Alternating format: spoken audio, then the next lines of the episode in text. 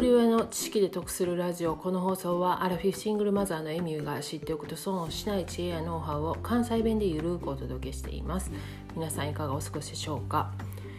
今日は息子が入ってるボーイスカウトについてお話ししたいと思います。去年の秋頃にね学校から持ち帰ったチラシがきっかけなんですけども息子はね外でバーベキューしたりその虫を探して遊んだりまあ、自然とかキャンプとか大好きなんですね。まあ、かというて今までキャンプの経験ほとんどなくてねテントで寝たこともないんですよね。とにかくその自然っていうことにすごいアンテナが立ってるタイプなんですけども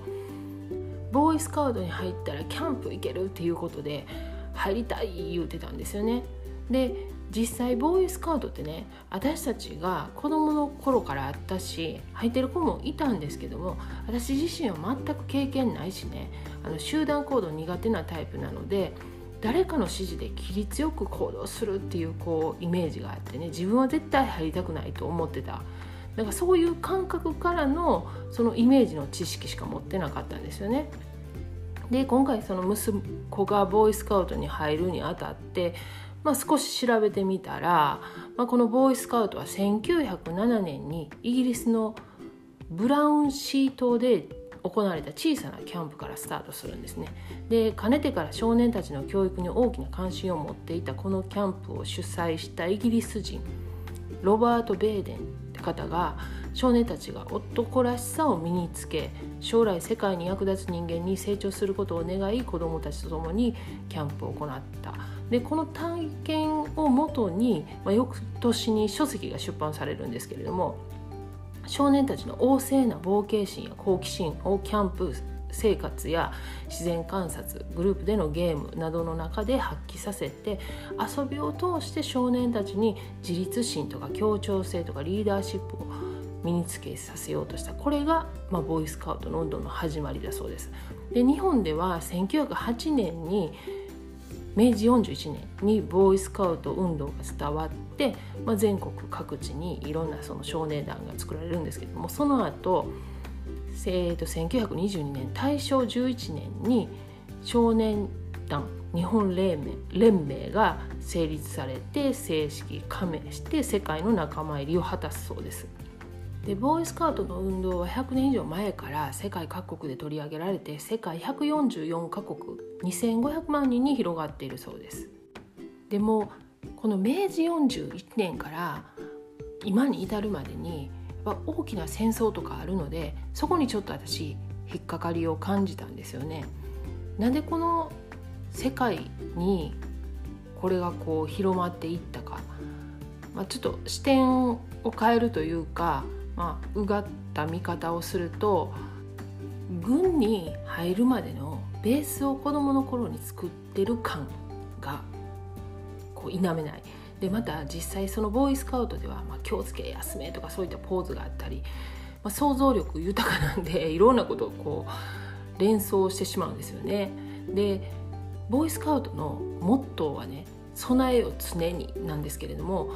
それは自分の義務を果たすための準備が精神的にも肉体的にもいつでもできているっていうことなんですよね。でこういう言葉一つとってもね戦争を連想させる場合もあれば災害を連想させる場合もあると思うんですね。で私はねその戦争を連想してしまってなんかちょっと気になると思ったんでそこからまたリサーチしてみたんですけれども実際にそういうことが目的で作られたっていうふうに書かれてる人もいらっしゃるしいやそれだけではないっていう方もいらっしゃる。で国によってはそのかなり厳しい軍の手前の訓練っていうところもあれば、まあ、日本国内であったとしても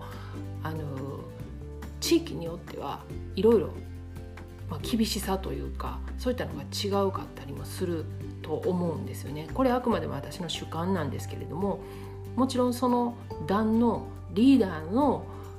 温度差っていうのもあると思うんですよね。でこれもやっぱりね捉え方次第かなっていうのもあってでボーイスカウトはその野外の活動を通じて精神的にも肉体的にも鍛えられるっていう部分であればねスポーツもそうやと思うんですよね。で特に息子が習ってる空手なんかも礼儀とか規律とかめっちゃ厳しいしそういう訓練は軍事にも役立つこともあれば救助にも役立つこともあるんですよね。で宇宙飛行士の野口さんもこのボーイスカウト出身だそうなんですけども宇宙飛行士の訓練ももうめちゃくちゃ過酷で、まあ、ルールやチームワークが重要ですそれができないことが、まあ、もちろん命取りにつながりますよね。でそれってスポーツでも言えることで、まあ、98年のワールドカップの岡田監督もこのボーイスカウト出身の方だそうですで私自身がその軍っていうところにすごくこう引っかかりがあるので、まあ、神経質になってる部分もあると思うんですけども、まあ、全てにおいてねその光と影であったり長所と短所があるように、まあ、紙一重やと思うんですよね。で何でもそうなんですけどもまあ、何をどう使うか自分が持ち合わせてる素材であったとしても知識も知恵もツールもそうですよねその包丁で美味しい料理作ることもできれば誰かを傷つけてしまうこともできるわけやからその何をどう使うかっていうところとどう捉えるかっていうところがやっぱし何においても大事なんかなと思ったんですよね。で今やっぱりもうここ数年でこう世界がいろんなことが変わってきてるもうすでにね仮想通貨とか DeFi とか Web3 もう私の知識ではついていけない状態の中その子どもたちがね習得できる勉強の場はもうインターネットとか仮想空間メタバースが主となっていくと思うんですよね。ただ私たちは生身の人間であり自然の一部なんでそこにだけ力を注いで完璧にしたらいいかっていうことではないと思うんですよね。だからこそ地球環境の問題に向き合う必要性も出てきてるわけなんで、まあ、日本に住む以上ねまたその自然災害が多いからいつ何が起こるかもわからないっていうのも事実ですよね。でそんな災害時に乗り切る体力とか知識とかそして知恵が必要になってくるんですけれどもその手段を得ることの一つとしてボーイスカウトを選択することもありかなと思ったんですよね。でいずれにしてもどんな選択だったとしてもやっぱり日頃からその子供と対話するっていうことが必要になってくると思うんですね。え対話することで子供がどういう考えを持っているのか、まあ、何から影響を受けているのかでもちろん正しいとか間違いではなくてまだ子供なんで、まあ、家庭環境であったりそのいろんなところからの影響って大きいと思うんですね当たり前なんですけど、まあ、それを理解した上で母親の私はこういう考えだという意思表示は子どもたちにしていきたいなと思っています。今日は息子が入ってるボーイスカウトの話から情報や知識の捉え方またその使い方について考えたことをお話ししてみました。過去回246回で大興奮小児息子が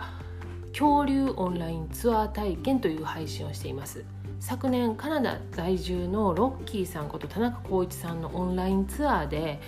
カナダのダイナソー州立公園の恐竜ツアーに小児の息子が参加したお話をしています。概要欄にリンク貼っておきますのでよかったら合わせて聞いてみてください。では最後までお聴きいただきありがとうございました。今日も笑顔で。